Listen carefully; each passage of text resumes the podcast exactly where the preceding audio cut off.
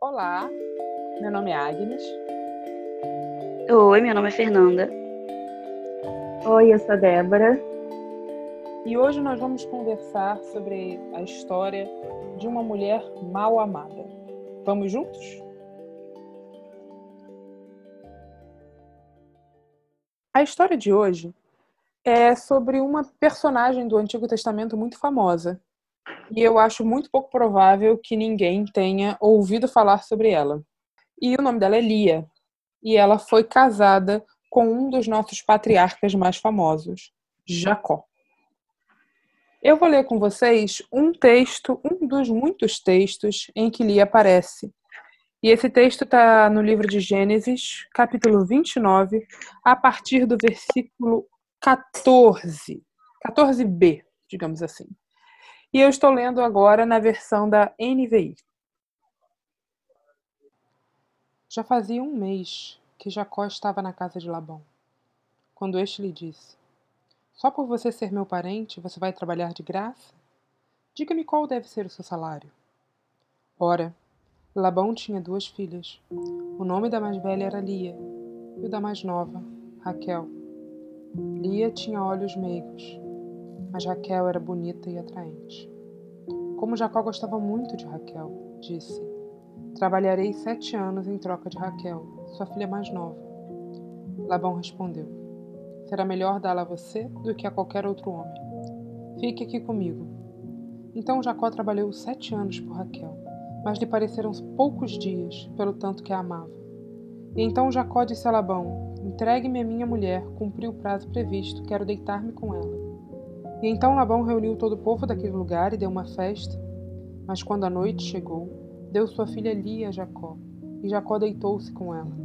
Labão também entregou sua serva Zilpa a sua filha, para que ficasse a serviço dela. Quando chegou a manhã, lá estava Lia. Então Jacó disse a Labão: O que foi que você fez? Eu não trabalhei por Raquel, por que é que você me enganou? E Labão respondeu: Aqui não é costume entregar em casamento a filha mais nova antes da mais velha. Deixe passar essa semana de núpcias, e lhe darei também a mais nova, em troca de mais sete anos de trabalho.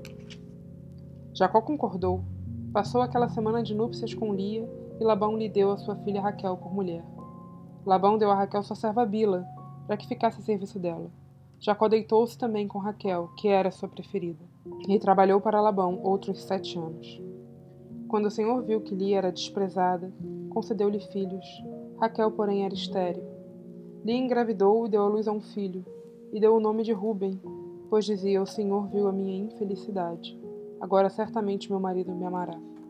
Lia engravidou de novo, e quando deu à luz a outro filho, disse: Porque o Senhor ouviu que sou desprezada, deu-me também este, pelo que o chamou Simeão. De novo engravidou, e quando deu à luz a mais um filho, disse: Agora finalmente meu marido se apegará a mim, porque já lhe dei três filhos. Por isso deu-lhe o nome de Levi.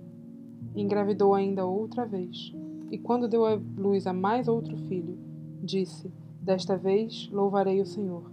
Assim deu-lhe o nome de Judá, e então parou de ter filhos.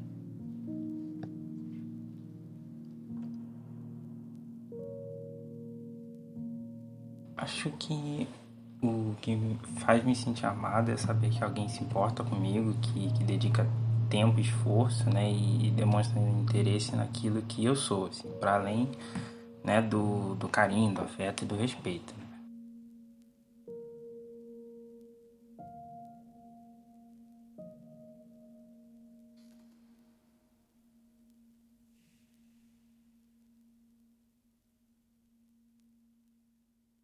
Eu fiquei bem surpresa quando eu vi algumas mensagens no YouTube que chamavam Lia de, de rejeitada porque o contato que eu tinha com a história dela era bem de EBD mesmo. Eu nunca tinha nem pensado na possibilidade dela se sentir rejeitada, assim, porque tipo, a, a, essa pessoa dentro da história não era atribuído nenhum sentimento. O cara queria casar com a irmã dela, trabalhou para casar com a irmã dela, e depois, no fim das contas, no casamento, o pai entregou ela no lugar da irmã. É, da forma como me foi apresentada a história inicialmente, nem existia a possibilidade dela sentir alguma coisa, assim era uma parada muito de, de negócios e de, de, mercadoria mesmo. Nossa, uma, uma mulher sem sentimentos, né? Sim. É. É, também uma mulher que acaba entrando de gaiato numa história que não é dela, porque a história Uhum. já começa no capítulo anterior falando sobre o encontro de Jacó com Raquel. Uhum. Então, Lia acaba entrando nessa história por um meio escuso, porque ela é usada como uma moeda de troca para Labão enganar Jacó e conseguir mais Uhum. sete anos de trabalho dele. Nesse processo, quando a gente vai estudar, a gente sempre fica pensando o que Raquel sentiu naquele momento em que o pai engana o seu futuro marido para que ele se case com a sua irmã, e você sempre acaba lendo Lia como sendo também parte desse esquema. Eu já ouvi pregações que apresentam Lia como parte do esquema de Labão e Exato. acaba de alguma forma privando essa mulher não só dos seus sentimentos, mas também da sua voz. Uhum.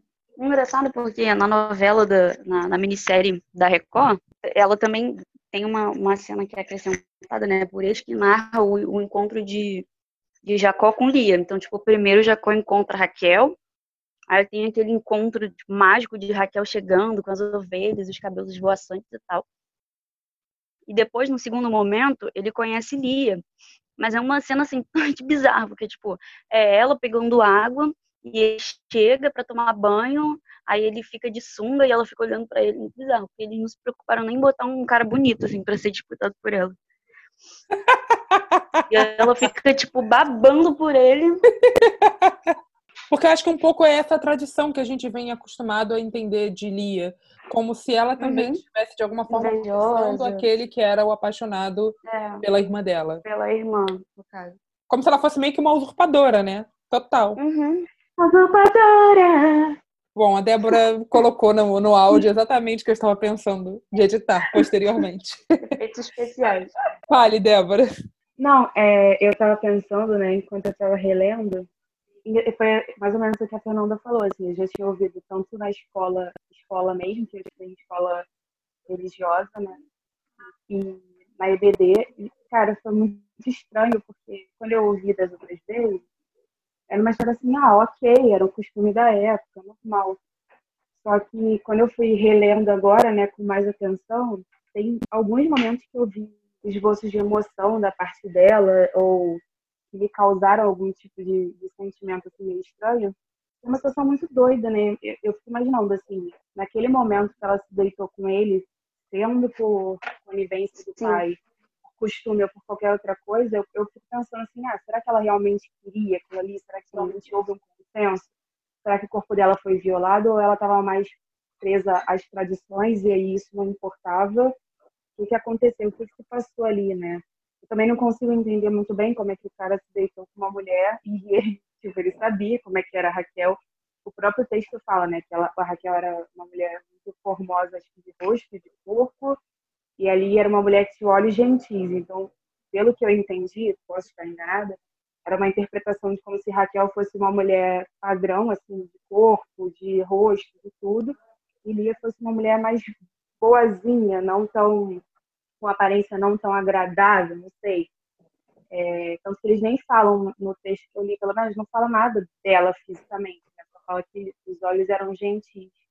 Uhum. E vai passando tudo, assim, e eu fiquei, gente, que situação triste, porque no texto que eu li, ele falava assim, ah, Jacó desprezava essa mulher. Eu não consigo Uhum. imaginar que você está casado com alguém que te despreza ao ponto de, assim, você ter que pegar, seu filho ter que pegar um negócio, você dá para outra mulher para convencer a mulher de convencer o cara a se deitar com você, uma parada assim, sabe?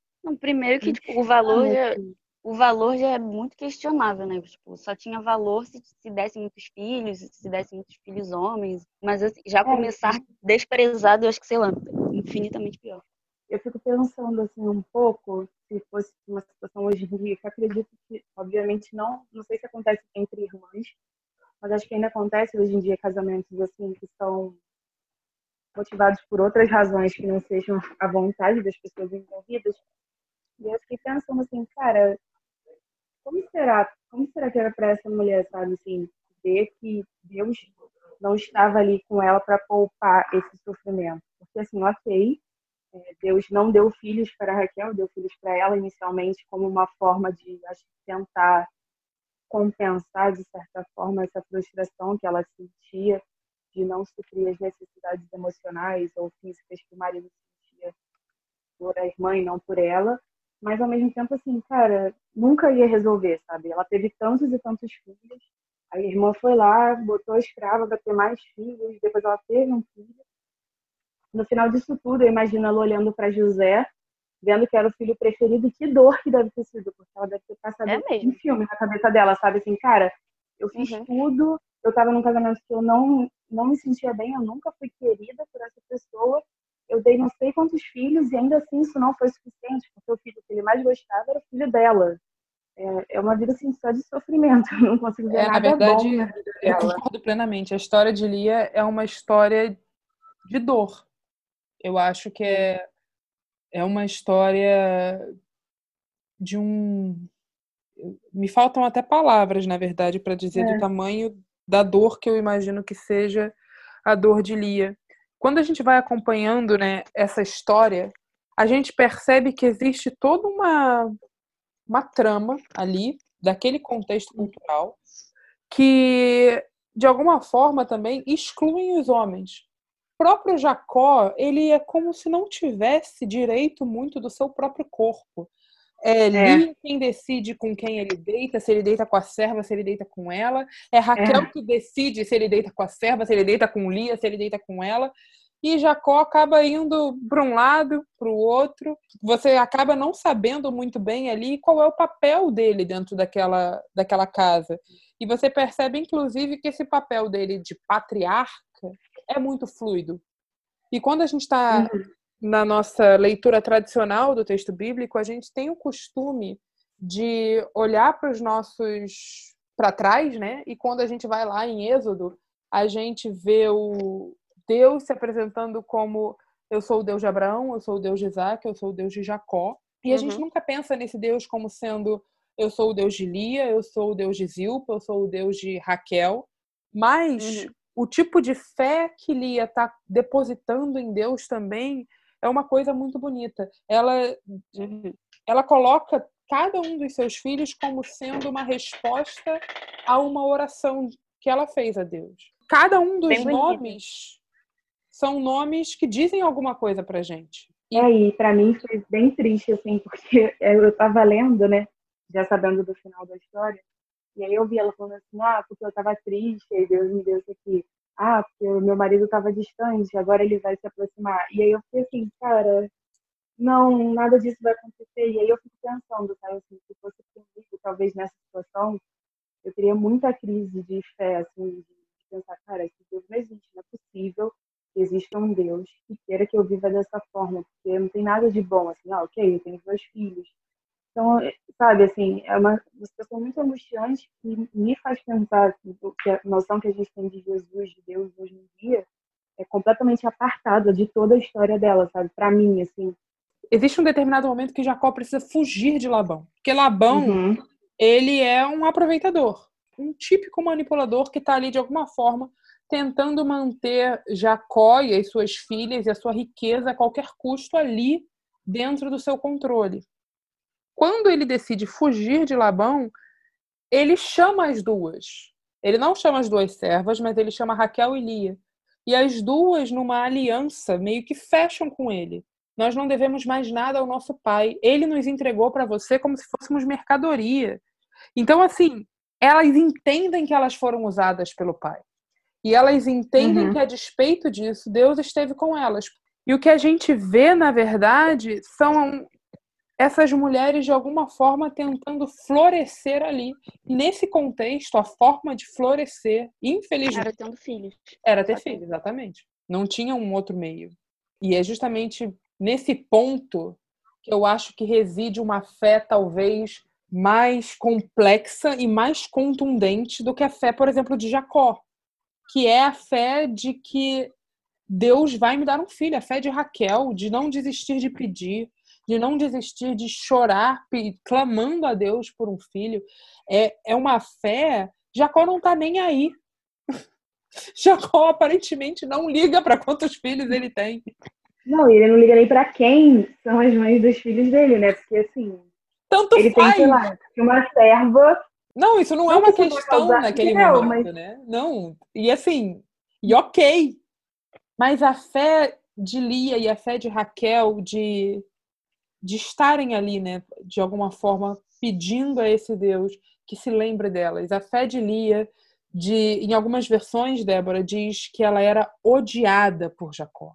Mais forte do que o desprezo, uhum. talvez, ou não, nunca sei o que é pior, se é o ódio ativo ou a indiferença passiva. É, já o Ida Goffney, quando ela fala no seu texto sobre a interpretação mulherista da Bíblia, ela pensa: Lia é a história que nos ensina que não há nada que nós possamos fazer para ser amadas.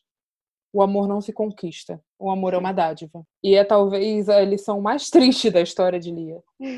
É saber que não existe nada que a gente possa fazer para sermos amadas por ninguém. O amor é uma dádiva.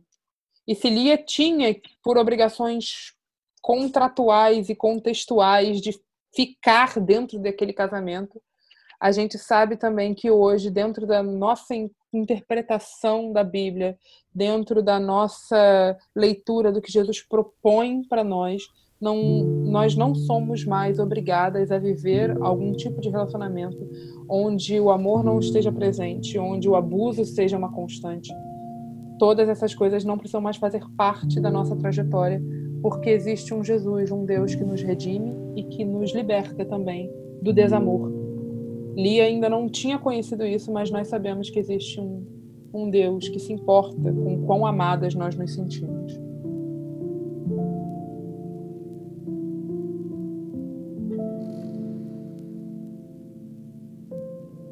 Sobre Lia, né? É, eu sempre lembro dessa narrativa meio bagunçada de Jacó, né? Do, do esforço dos pregadores em em trazer algum sentido em termos de, de promessa e de relacionamento com Deus, né, dentro dessa narrativa, né? E mas principalmente eu não entendi como alguém confunde a pessoa que, que diz que ama, né? Mesmo que seja num, numa noite só, né? E muito menos a situação dela de se sujeitar à vontade do, do pai e, meio que trair a irmã, né? Quase que num paralelismo com a própria relação do, de Esaú e de Jacó.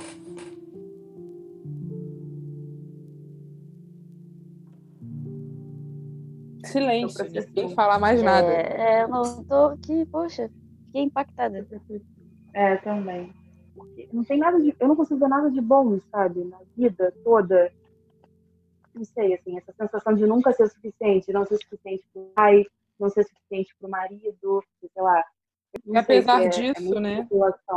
É o filho dela que leva para frente a linhagem de Jesus. É, pois é, isso que eu falo, Jesus era tipo da linhagem de Judá, né? E no final das contas, mesmo não sendo a preferida, mesmo não sendo amada, foi de alguma forma redimida na genealogia uhum. de Jesus.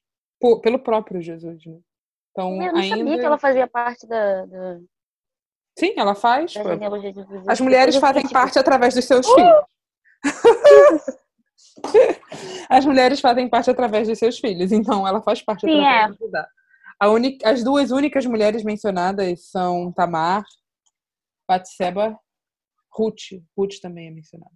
Lia era a menos amada. Lia era que estava tentando fazer qualquer coisa para ser aceita, para ser amada. E Raquel não precisava fazer esforço.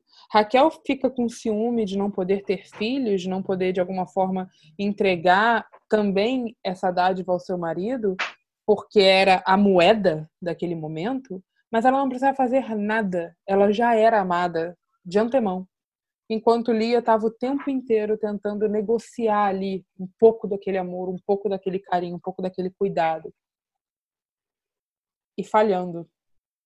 Mas é o filho dela que entra na história como parte da linhagem real de Jesus. E é ela que é enterrada também junto com Abraão e Sara. Sim, pois é. O, o, é pois é. pensar. Uma, da, uma, da, uma da, das pregações que eu vi, a pessoa que falava, era tipo um congresso de mulheres, né? Uhum. Aí a pessoa falava assim: falava sobre a questão dela, dela ter sido rejeitada, mas no final uma coisa meio os humilhados foram exaltados. Aí tem uma parte que ela fala assim, gente, o tempo de Deus é certo, Deus sabe das coisas, tanto que depois Raquel morreu. Quer dizer, Deus sabe. Então, inclusive, Raquel morreu, Deus matou Raquel. Gente. Raquel morreu e quem foi enterrada junto com, com Jacó foi Lia. Eu falei, hum, entendi.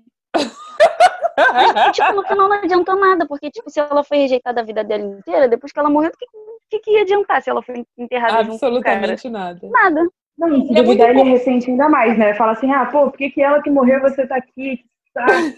pois é. Né?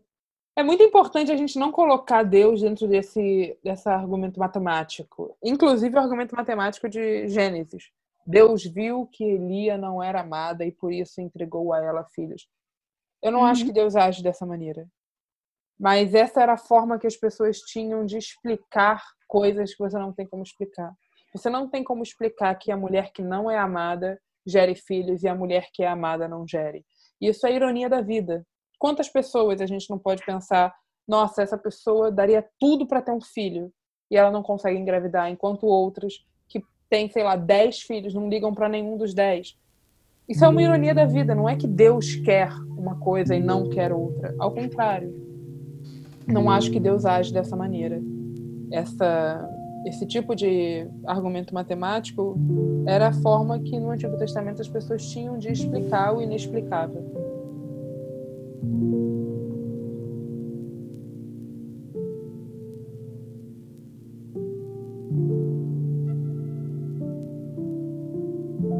Gente termina aqui então com uma bênção para vocês hoje. Amados e amadas, que o Deus de Agar, Sara, Lia e Raquel te abençoe. Que o amor seja farto na sua casa e na sua mesa. Que o Deus que amou as nossas matriarcas em meio à dor seja sentido, experimentado na vida de cada um de vocês que todas as vozes que te disseram que você não é amado possam ser silenciadas. São mentira. Que o mesmo ser gracioso que amou Lia, que amou Raquel, te liberte e te cure do desamor. E que você floresça como Lia floresceu em meio ao sofrimento.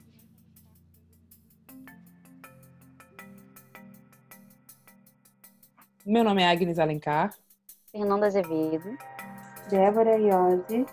E nós somos parte da juventude da Igreja Batista Itacuruçá. Esse áudio faz parte da nossa EBD, cujo tema é Eshet Ha'il, as mulheres de valor e o valor das mulheres no texto bíblico. Nós temos enviado esses áudios em função do nosso isolamento social, mas nós acreditamos que em breve poderemos estar juntos, estudando novamente a Bíblia na nossa igreja, que fica na Tijuca, no Rio de Janeiro. E nós esperamos encontrar vocês lá. Um beijo. Tchau.